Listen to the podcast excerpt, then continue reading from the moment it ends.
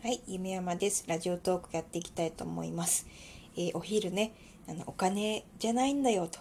お金、お金みたいな世の中もう終わりだよって話して、数時間後にね、あの、前澤さんの年玉発表みたいな。100万円でもう大騒ぎですけどね。うん。でもあれ、ね、リプとか見てると、まあ、ご病気だとか、ちょっと親孝行でね、あの、旅行に連れて行ってあげたいとか、なんか、おのおの身勝手な、うん、あの、願望というか、あれなんですけど、なんか、どうして人がお金が足りなくなるというか、お金を使ってしまうのか、みたいなのを前にね、本で読んだんですけど、実は、あの、特別な体験をしたいとかいうことよりも、普通でありたい。うん、自分も普通の人として、普通でありたいんだっていうことに、お金をどんどん使ってしまうんですね。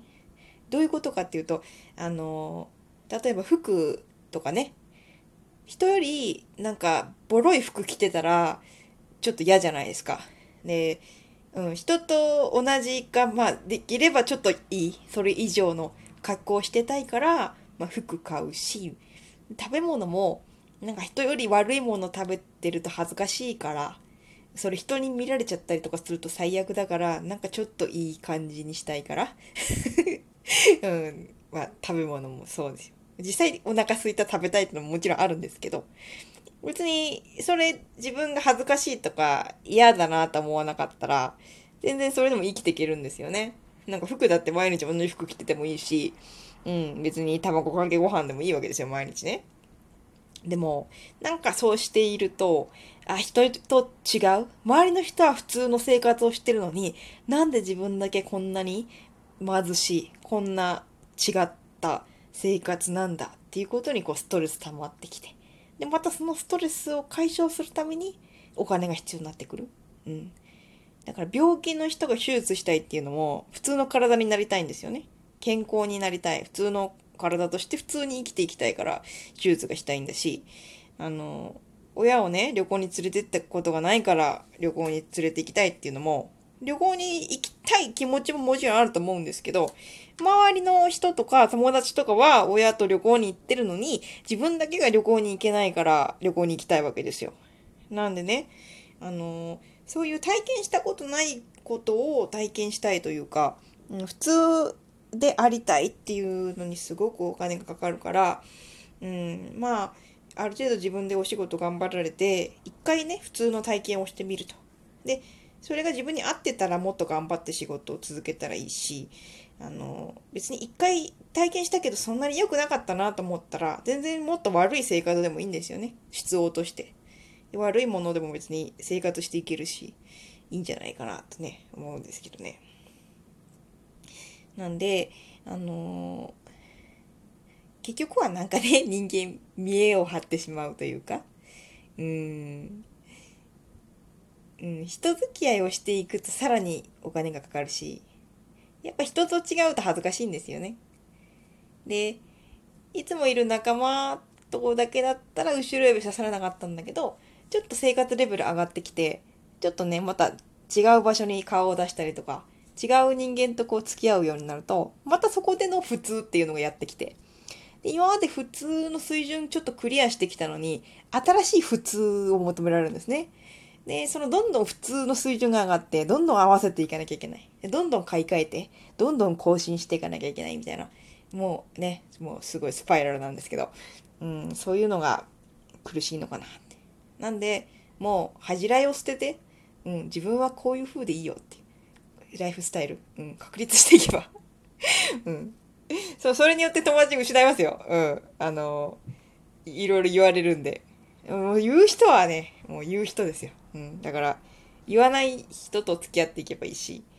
うん。それぐらいね、自信を持って自分の好みというか、うん。人に言われるから買うとか、人にこう見られるからとか、恥ずかしいからとかいうのはちょっとやめると、なかなかね、お金そんなにかかってこないかなってう。うん。もちろんかかってくるんですけど、その無駄なお金はかなり減るんじゃないかなと思いますね。あ、自分はもうこういう風なんだよって言える心の強ささえ、あの、身につけば、そもそも100万円いらないかもねしれないですねなんでうんそれはお金があれば解決できるのかとか すごい議論がねすごい凄まじいのであんまり炎上したくないんで言いたくないんですけど。じゃああの本当に心から自分が必要としてるものは何なのかってことを考えた時に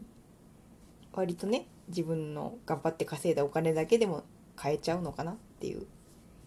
うん、ほとんどこう見栄を張ったり、うん、よく見せるためにお金がかかってくるので。本当にね本当に心から贅沢したい人ってどれぐらいいるのかな？贅沢したことなくて贅沢さえすれば幸せになれると思ってる人が多いけど一回ね美味しいもの食べたりとか旅行もちょっと思い切って行ってみたりするとまあさしてねあの幸せにはなれないことが分かりますよね。なんでそんなことよりも毎日のこの面白いことがね欲しいですよね。でなんかラジオトークも結構聞いていただいてるお昼の占いの話もなんかラジオトークの